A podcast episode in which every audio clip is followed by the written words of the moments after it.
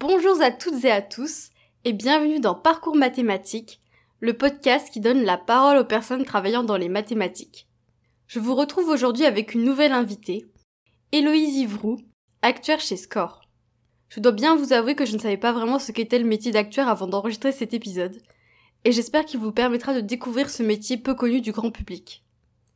Nous profiterons aussi de cet épisode pour aborder le sujet des grandes écoles et des classes préparatoires scientifiques, et ainsi vous donner des pistes sur comment les choisir. J'espère que cette discussion vous plaira. N'hésitez pas à laisser un commentaire et à vous abonner pour soutenir le podcast.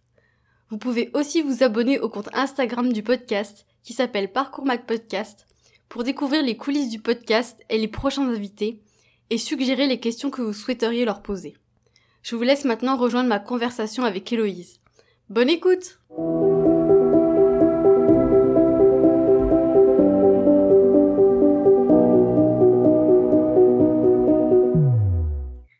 Bonjour Héloïse et bienvenue sur Parcours Mathématiques. Pour commencer, je vais te demander de te présenter de la manière dont tu le souhaites.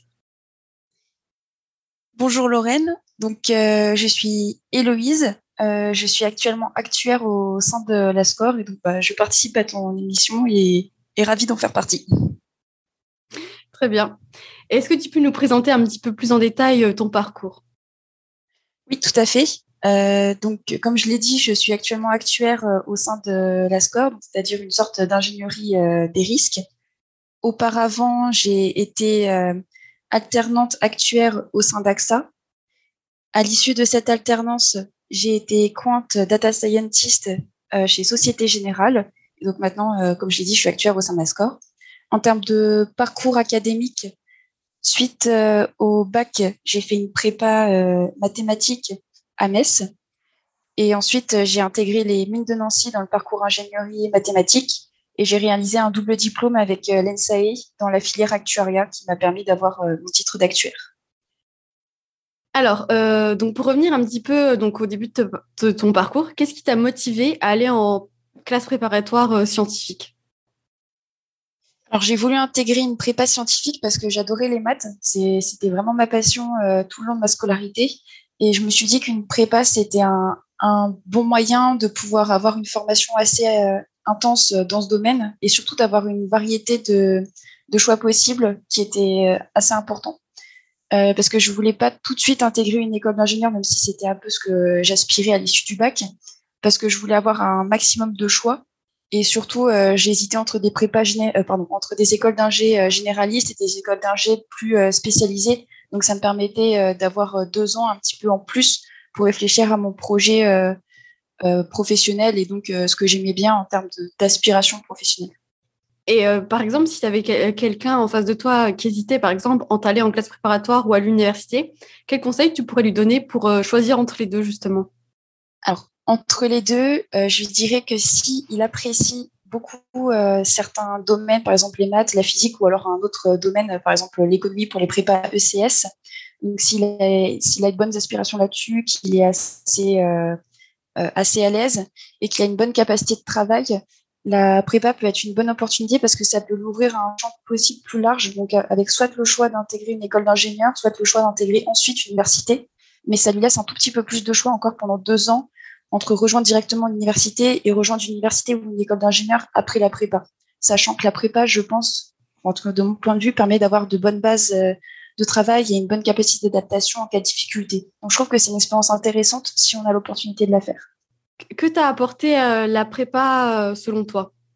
Euh, la prépa m'a apporté, je pense, une bonne capacité donc d'adaptation parce qu'il y a beaucoup de, il y a une charge de travail qui est assez importante, sans que ce soit bien sûr la mort entre guillemets. il y a des exercices qui sont très variés entre les exercices oraux, les devoirs à la maison et les devoirs sur table. Et comme la charge de travail est assez importante, ça permet de, se familiariser un peu avec différentes, avec différents types de, travaux même si je pense que c'est un peu moins large qu'en université. Comme l'université, il y a plus de projets, euh, je pense, en groupe, des choses comme ça, ce qui est moins le cas en prépa. Une bonne capacité d'adaptation face à différents exercices, euh, face à une charge de travail assez importante. Et surtout, je pense aussi que ça amène euh, à, raisonner d'une manière un peu différente de celle qu'on avait au lycée. Et cette capacité à raisonner, je la garde un petit peu au cours de mes écoles d'ingé et je la retrouve aussi un petit peu en, en entreprise. Donc, ce que m'a apporté la prépa, j'aurais dit bonne capacité d'adaptation face à une charge de travail assez importante et aussi une manière de raisonner qui est un, un peu plus poussée, ou en tout cas une autre manière de raisonner par rapport à celle que j'avais au lycée. Bah, c'est vrai que moi aussi, j'ai fait une prépa et je suis assez d'accord sur le fait que c'est vrai que, bah, on va dire, comme on a eu beaucoup de travail à faire des fois en des courts temps, bah, quand ça nous arrive après, et ben, je dirais qu'on gère mieux la chose. quoi. On se dit, OK, il y a beaucoup, mais on se dit, c'est bon, je vais gérer. quoi. et j'ai vu que tu avais fait ta prépa à Metz. Pourquoi tu as choisi de, de, rester dans la ville? Je pense que c'est ta ville d'origine. Pourquoi est-ce que tu as choisi de rester dans ta ville d'origine plutôt que d'aller, par exemple, dans une prépa parisienne? Euh, oui, tout à fait. Donc, euh, tu raison, j'ai fait ma prépa dans, dans la ville où j'habite, enfin, dans la ville de mes parents plutôt. Et euh, j'ai choisi une prépa euh, à Metz parce que je voulais encore un peu profiter de ma famille. Je me suis dit que si j'allais en prépa, par exemple, dans une grosse prépa parisienne, j'allais peut-être être un peu déboussolée par le changement euh, entre la ville, enfin, le fait de ne pas pouvoir voir ma famille régulièrement. Donc, c'était un premier point. Et ensuite, j'avais, alors peut-être à tort ou à raison, je ne sais pas, mais une image comme quoi les prépas parisiennes pouvaient être un tout petit peu plus euh, concurrentielles. Et je voulais rester dans un, dans un univers un petit peu commun, euh, enfin que je connaissais déjà un peu familier, parce que la prépa où j'ai fait, euh, enfin ma prépa était également mon lycée. Et comme, je me suis dit que comme ça, je pouvais peut-être plus m'y retrouver en termes d'environnement, avec un tout petit peu moins de concurrence, tout en ayant quand même une bonne formation. Oui, c'est vrai que je suis d'accord que L'environnement, c'est important aussi à prendre. Enfin, c'est un critère à prendre en compte, je pense, quand on choisit une euh, classe préparatoire. Parce qu'il y a quand même beaucoup de travail et c'est vrai que des fois, euh, c'est vrai que ça peut être. Euh, certaines personnes, elles préfèrent rester vers chez elles ou avoir quelque chose de plus petit. Et donc, dans ce cas-là, c'est vrai que ça peut être intéressant. Est-ce que tu penses justement que le fait de faire une prépa en province, t'as plutôt désavantagé au moment des concours ou pas? Parce que des fois, on entend que. Enfin, globalement, les prépas parisiennes ont des meilleurs résultats, mais est-ce que ça te désavantage vraiment? Ça, je ne sais pas. Alors, a posteriori, donc maintenant que l'expérience de la prépa est passée, je pense que ça n'a pas désavantagé euh, parce que les prépas, en tout cas celle où j'étais, donc à, Metz, offraient la possibilité d'avoir une prépa étoilée et une prépa euh, non étoilée. Donc, la différence étant, est-ce qu'on fait des concours plus ou moins exigeants en, fonction des deux euh, filières, enfin en fonction des deux classes? Et donc, chaque, chaque élève permet de s'y retrouver. Par exemple, les élèves qui visent un groupe d'écoles, on va dire, un peu plus accessible, pouvaient aller dans la filière non étoilée tandis que les gens qui visaient des, écoles, on dire, plus exigeantes en termes d'accessibilité au concours, pouvaient très bien rejoindre la prépa étoilée. Et euh, la prépa étoilée, d'ailleurs, au, résultat, finalement, euh, rejoignait un peu les, résultats des concours euh, des prépas parisiennes. Donc, il y avait, par exemple, en, école assez exigeante, les mines Paris, Central Paris, Polytechnique, des choses comme ça. Donc, je ne suis pas sûre que finalement, ce soit un désavantage d'être en prépa en province par rapport à une prépa parisienne. En tout cas, a posteriori, c'est ce que je me dis. D'accord. Donc, en fait, le niveau, on va dire qu'il y avait plusieurs euh, niveaux. Donc, euh, il y avait possibilité, en fonction, euh, je veux dire, des souhaits de chacun, d'adapter, on va dire, on va dire, enfin, les cours ou les classes en fonction du niveau et des écoles visées. c'est vrai que c'est plutôt un avantage. Est-ce que tu peux nous dire comment se passent un peu les concours des grandes écoles d'ingénieurs? Parce que je pense qu'il y a des personnes qui sont peut-être intéressées et qui savent pas forcément comment ça se passe, quoi. Oui, tout à fait. Alors, en tout cas, en prépa euh, scientifique, je crois que c'est un tout petit peu différent pour les prépas économiques, mais en prépa scientifique, euh, il y a plusieurs euh, groupes de concours. par exemple, il y a le concours euh, le concours commun polytechnique. donc, c'est différents types de concours avec un ensemble d'examens à l'intérieur, dans chaque concours, et qui permet de rejoindre éventuellement un groupe d'école. Par exemple, on va s'inscrire au concours commun Minpon on va passer toute la, catégorie, euh, tous les examens à l'intérieur de ce concours et euh, on aura un résultat qui nous permettra de se classer sur un ensemble ensemble d'écoles possibles. Et donc, euh, tous les concours sont faits séparément, donc ça nous permet d'en faire plusieurs si on, si on le souhaite. Et c'est ainsi que ça se passe. Et donc aujourd'hui, j'aimerais bien qu'on axe un petit peu plus notre discussion sur les écoles d'ingénieurs parce que c'est un sujet que j'ai pas encore abordé jusqu'à présent. J'ai eu peu de personnes euh, qui ont fait des, des écoles d'ingénieurs dans le podcast. Donc, euh, je me dis que c'est l'occasion euh, d'en parler un peu plus, surtout qu'il y a quand même, je pense, pas mal de personnes intéressées, enfin, on va dire, qui aiment les mathématiques et qui aimeraient peut-être faire des écoles d'ingénieurs. Donc, déjà, est-ce que tu pourrais nous dire comment tu as choisi ton école d'ingénieur? Parce que c'est vrai qu'il y en a beaucoup aujourd'hui. Et des fois, c'est un peu dur de savoir comment on l'a choisi au final. alors, moi, au tout départ, alors, juste après l'école d'Angers, euh, pardon, juste après la prépa, j'ai fait euh, les mines de Nancy. Donc c'était une école que je voulais. En fait, c'était l'école à laquelle je m'étais dit si je ne l'ai pas, je pense que je redoublerai ma prépa, en tout cas vis-à-vis de moi. Et donc je l'ai choisie parce qu'elle offrait une possibilité de double diplôme avec l'ENSAE, donc qui est ma deuxième école d'ingénieur. Et elle était généraliste ce qui m'intéressait bien parce que je me suis dit que si jamais je voulais encore un tout petit peu peaufiner mon parcours euh, professionnel, euh, c'était le moment où jamais euh, de, rejoindre cette école. Je l'ai aussi prise parce qu'elle était bien classée. Donc pour moi, c'était en tout cas mon seuil à partir duquel je me sentais bien dans l'école. Et donc le côté généraliste et aussi le gros point plus, c'était qu'elle était encore à, côté de ma famille. Par exemple, j'avais les mines de Saint-Étienne et les mines de Nancy et euh, là, ce qui a fait basculer euh, le poids pour euh, Nancy, c'était vraiment la proximité géographique avec, avec ma famille. Donc, pour répondre à ta question, j'aurais dit le choix de l'école généraliste, la proximité géographique, et ensuite, parce que c'était le dernier rang, on va dire, à partir duquel je me suis dit que je ne cuberais pas, je ne redoublerais pas ma prépa. Oui, c'est vrai que souvent, on dirait que On fait souvent nos choix en fonction, euh, je dirais, euh, des, filières ou des spécialités proposées euh, par les écoles d'ingénieurs, mais c'est vrai que on prend pas forcément toujours en compte la localisation. je sais qu'il y a des gens qui préfèrent, par exemple, prendre en compte plus le prestige que la localisation, alors que d'autres personnes, c'est l'inverse, elles vont accorder plus d'importance à la localisation. Du coup, je pense qu'il faut faire aussi en fonction de soi-même et de, enfin, on va dire, ce qu'on place le plus important, je pour nous, quoi. Donc, ça dépend où on met ses priorités aussi. Et euh, selon toi, quels sont les avantages de faire euh, une école d'ingénieur? Euh, alors, je n'ai pas fait l'université, donc je vais répondre vraiment purement par rapport à l'école d'ingénieur. Pour moi, le gros point plus, en tout cas, ce, ce que j'ai beaucoup apprécié, c'est la diversité des matières enseignées, parce que les mines sont une école généraliste, donc on touche encore à la physique, on touche encore aux maths, mais d'un point de vue plus appliqué. Par exemple, en prépa, on a vraiment la matière qui s'appelle physique, à l'intérieur duquel on va retrouver différents sujets mais ça va rester assez théorique, tandis qu'en école d'ingé, ça va vraiment être des sujets appliqués. Donc, par exemple, on va avoir euh, thermodynamique ou alors mécanique, euh, euh, mécanique des choses comme ça. Et ça va être très appliqué avec des sujets où on sait qu'on va les retrouver en entreprise ou en tout cas dans notre quotidien euh, d'ingénieur.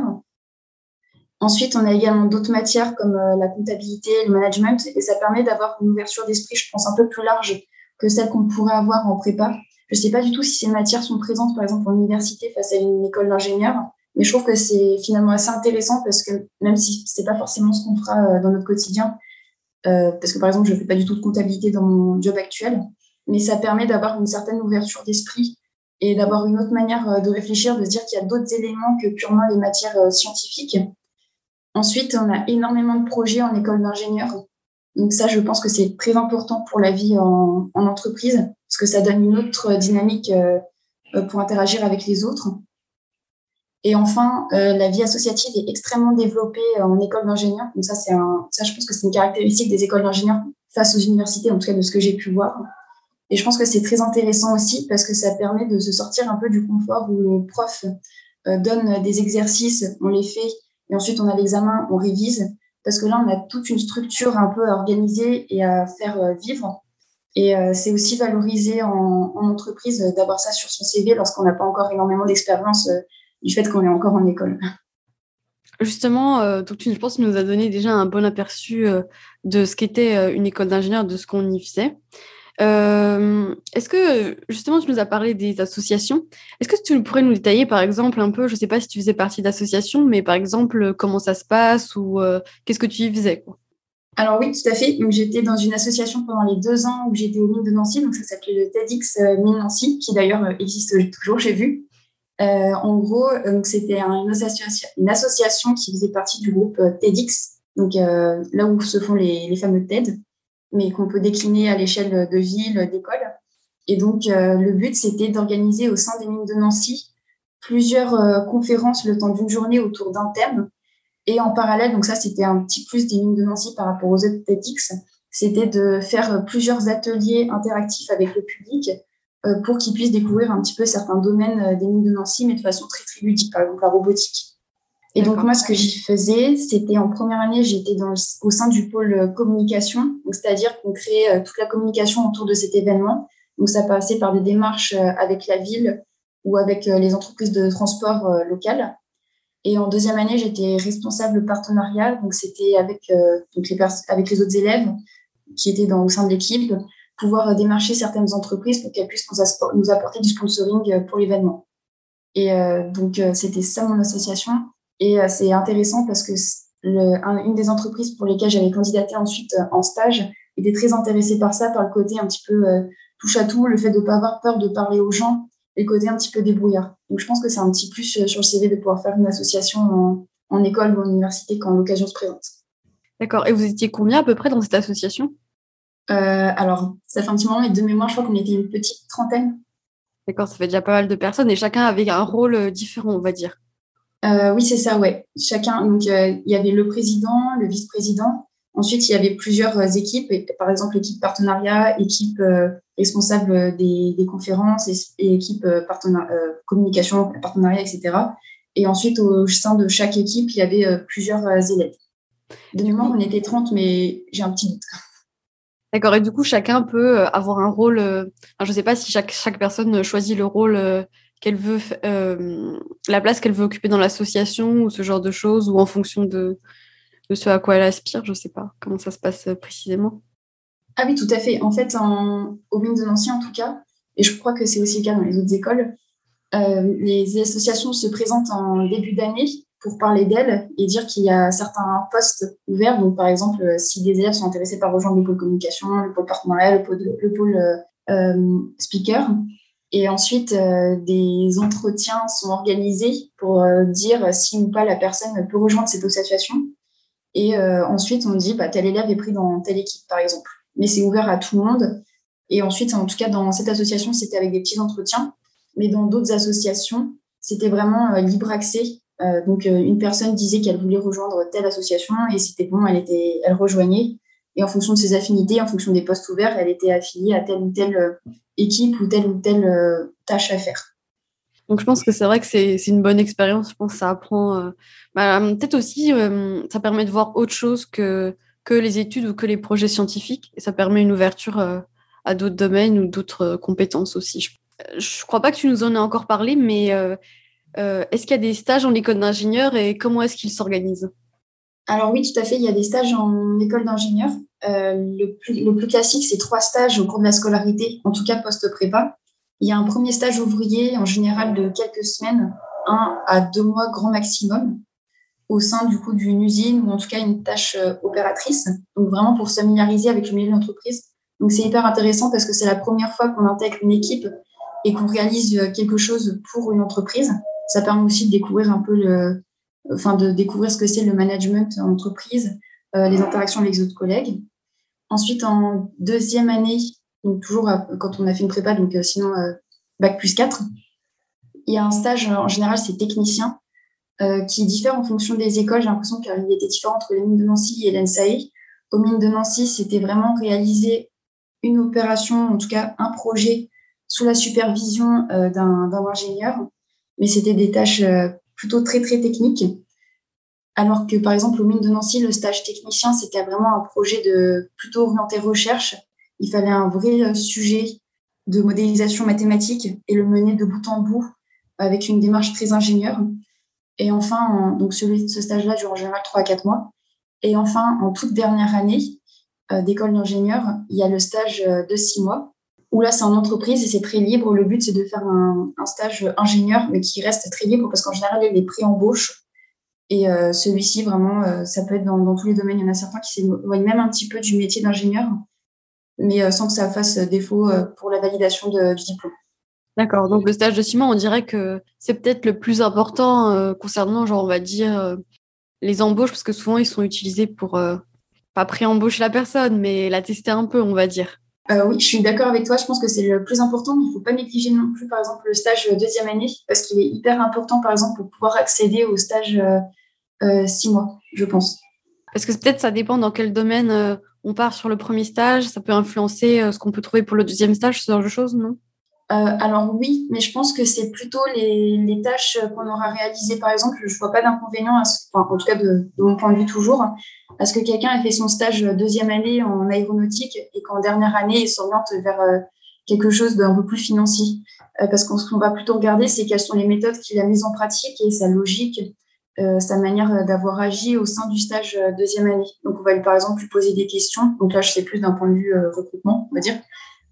est-ce que tu as, déjà fait tel type d'opération, tel type de, tâche? Comment tu l'as mis en œuvre? Et donc, ça, peu importe le domaine, ce qu'on va plutôt rechercher, c'est plutôt les compétences développées au cours du stage. Donc, bien sûr, si en deuxième année, on avait voulu tester un domaine, c'est pas ce domaine qui va nous condamner pour les stages six mois et ensuite pour euh, la carrière, bien sûr. Et heureusement d'ailleurs. Du coup, au final, c'est plus, euh, on dirait presque le sujet ou les compétences euh, développées pendant le stage qui sont plus importantes à regarder que peut-être le sujet, enfin, le sujet, enfin, que le domaine. On va dire le domaine, c'est important, mais les compétences, c'est plus ce qui va être utile sur un CV, par exemple. moi, je pense tout à fait, ouais. Je pense que c'est exactement ça. Euh, surtout que le sujet, euh, quand on est vraiment en junior, en tout cas euh, en, cours d'études, ou alors qu'on rejoint une première entreprise, on va se familiariser avec l'environnement et avec les différentes notions, le cadre, le sujet. Mais ce qui va plus être intéressant, c'est ce qu'on aura fait en termes de compétences et en termes de techniques au cours des, stages précédents. Et tu nous as dit que tu avais fait aussi une partie de ton cursus en alternance. Euh, selon toi, quel est l'avantage justement de faire euh, une alternance par rapport à un cursus, on va dire, classique, avec les stages euh, alors moi, je vois un très gros plus. Alors mon stage, mon alternance, c'était un peu spécial. C'était pour préparer mon mémoire d'actuariat pour l'Institut des actuaires. mais sinon, l'alternance, pour moi, c'est un vrai plus parce que ça fait une expérience complète d'un an dans une entreprise et c'est extrêmement valorisé pour les entreprises à l'issue de l'alternance. Donc, ça fait comme un stage de six mois, mais étalé sur un an. Et euh, du point de vue entreprise, j'ai vraiment l'impression que c'est perçu comme si on avait déjà fait une année complète euh, entreprise. Donc on est junior euh, avec déjà un an d'expérience réalisée. On n'est plus vraiment considéré comme étudiant avec le stage qu'on a fait pendant six mois. Donc je pense que c'est un très très gros plus. Et surtout, en général, ça permet d'avoir accès à, certaines offres, ou en tout cas être considéré comme un salarié au sein de l'entreprise est en alternance. Et ça permet d'ouvrir des avantages salariés, plus le fait qu'on a accès aux offres d'emploi euh, internes, ce n'est pas toujours le cas en stage, j'ai l'impression, en tout cas de ce que j'ai vu. Et donc, euh, ça permet de, candidater à d'autres offres à l'issue de l'alternance si on en a envie. D'accord. Et par exemple, comment s'organise, euh, par exemple, une alternance? Parce qu'en gros, on alterne une semaine de cours et semaine en entreprise, mais comment c'est organisé? Par exemple, c'est une semaine en cours, une semaine en entreprise. Comment ça s'organisait ou pour toi, on va dire, comment ça s'est passé? Alors, c'est extrêmement variable en fonction d'une école, euh, en fonction des écoles. Par exemple, j'ai fait mon alternance au sein de l'ENSAE. Et à l'ENSAE, en tout cas quand j'y étais, euh, c'était le lundi et le jeudi en entreprise et le reste de la semaine en cours. Donc, il y avait vraiment une très grosse coupure à l'intérieur de la même semaine entre entreprise et cours.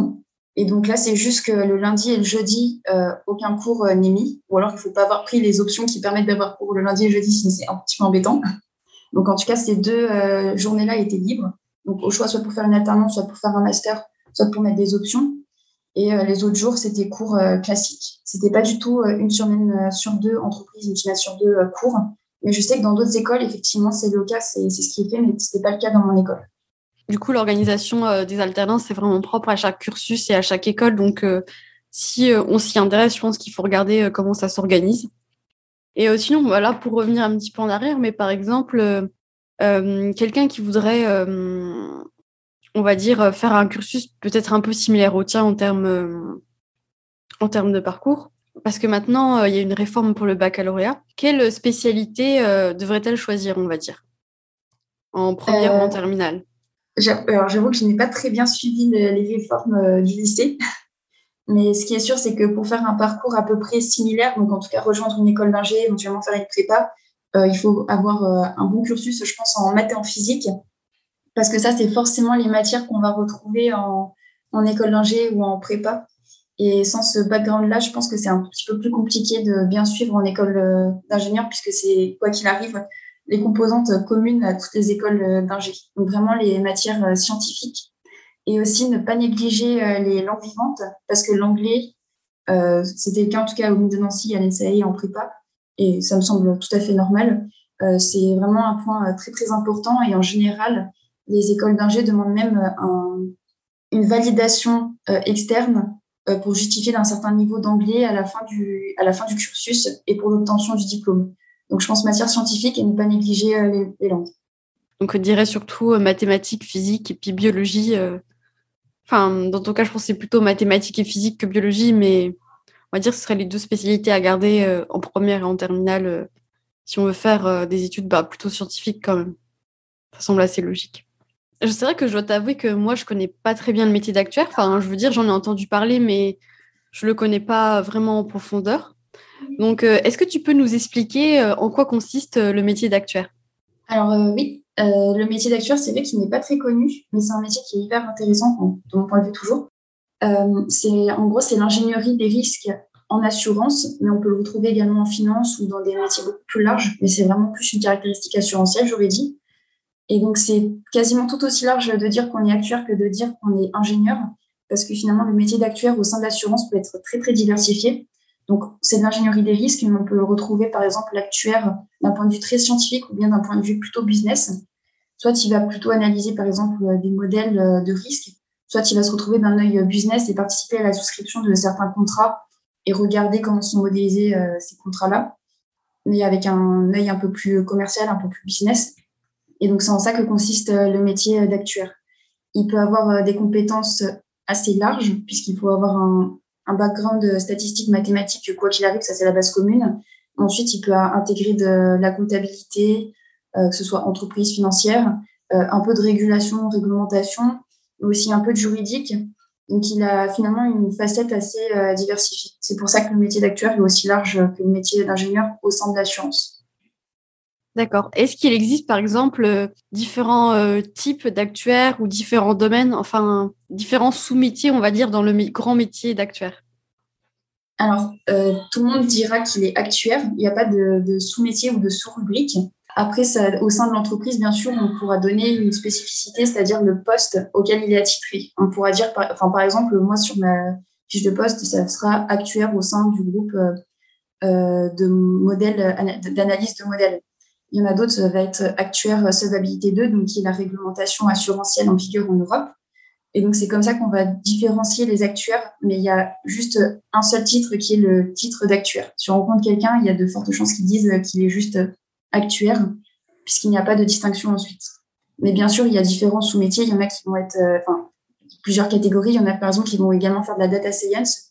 C'est un titre, enfin, c'est une compétence qui est très recherchée en ce moment de faire actuaire euh, data scientist ou actuaire euh, réglementation. Mais il n'y aura pas plusieurs sous-métiers. Et par exemple, est-ce que tu peux nous donner, enfin, je sais pas, un exemple de projet que tu as à faire en tant qu'actuaire ou de tâches que tu fais, on va dire, euh, au quotidien?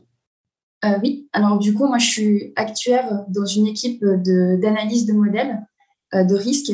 Et donc, concrètement, c'est il y a différents sujets auxquels est sous, différents sujets, différents risques auxquels une assurance est soumise.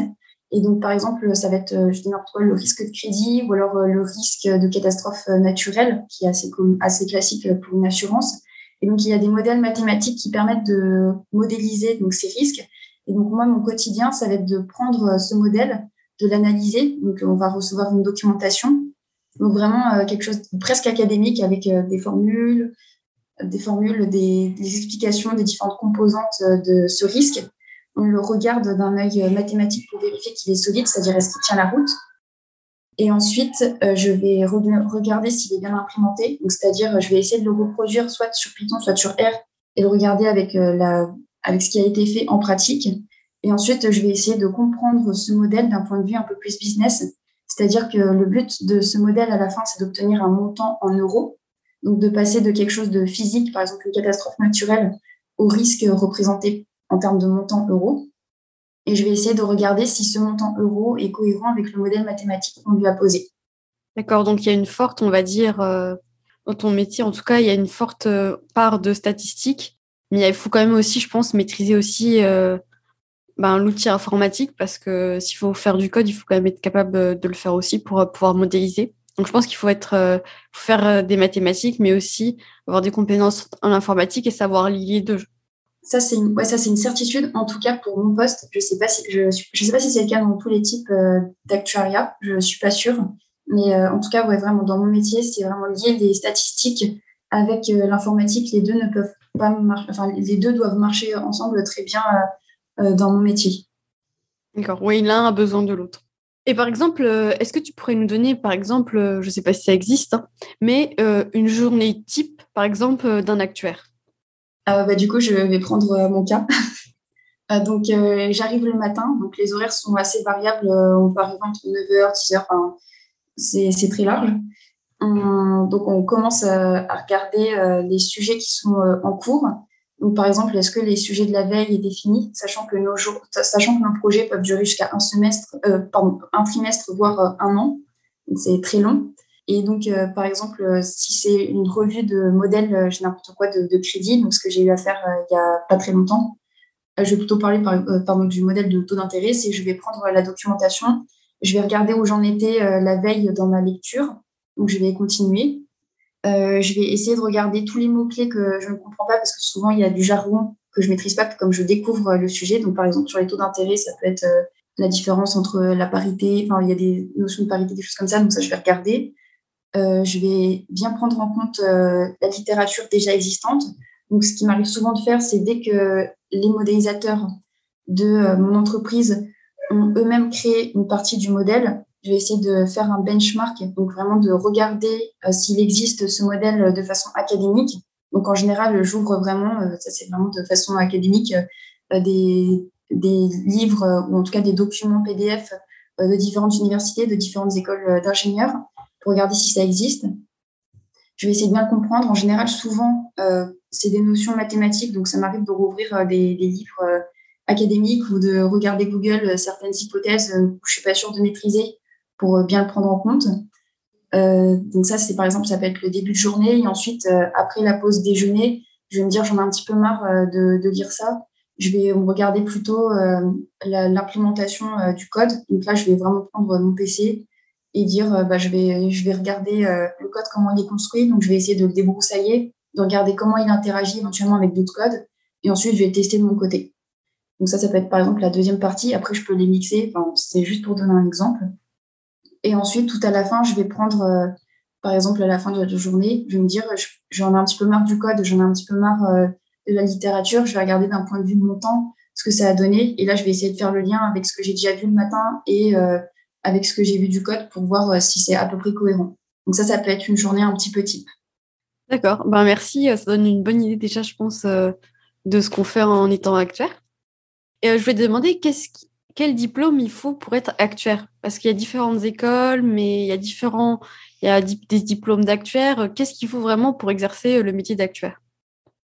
Alors, le métier d'actuaire, c'est pas comme certains métiers où euh, il faut absolument avoir un diplôme particulier pour l'exercer. C'est-à-dire qu'on peut dire euh, je suis actuaire sans en avoir le diplôme, mais normalement pour le dire, il faut avoir un diplôme assez euh, précis. C'est-à-dire que c'est une profession qui est encadrée par l'Institut des actuaires, et, cet institut délivre un titre qu'on peut présenter à l'entreprise pour dire je suis actuaire, je fais un métier d'actuaire et donc je corresponds au poste que vous recherchez.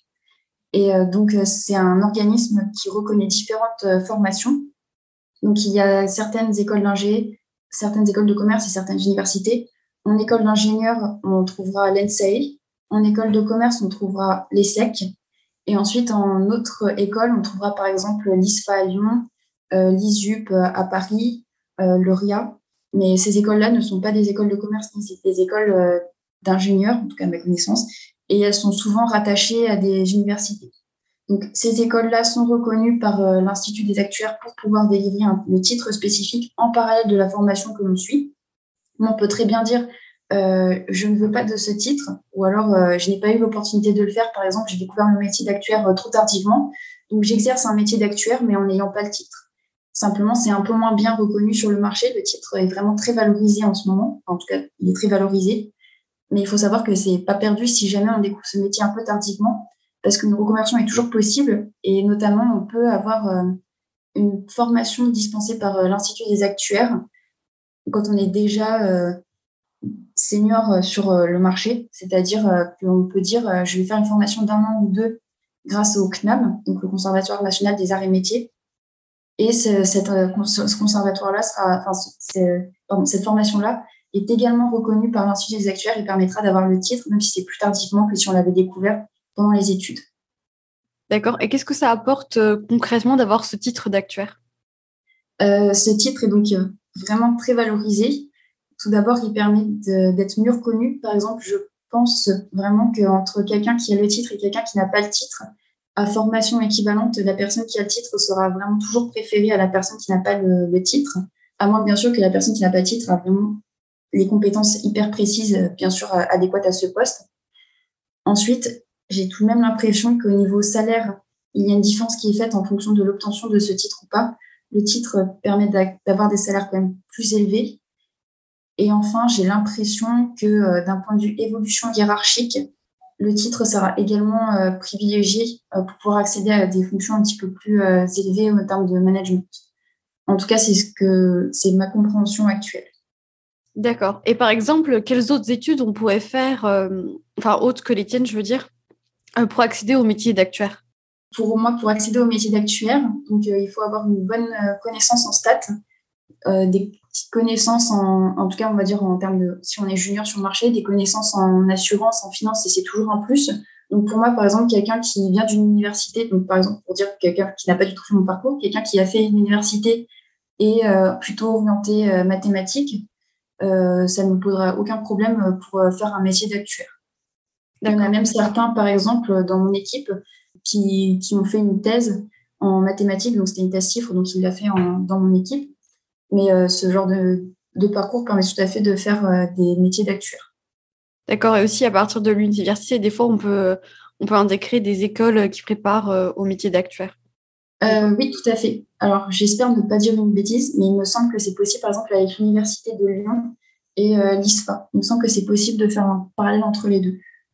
C'est possible aussi à Strasbourg euh, d'intégrer euh, la formation euh, d'actuaire après une licence de mathématiques. Enfin, deux ans de licence de mathématiques, on peut aussi rejoindre le parcours.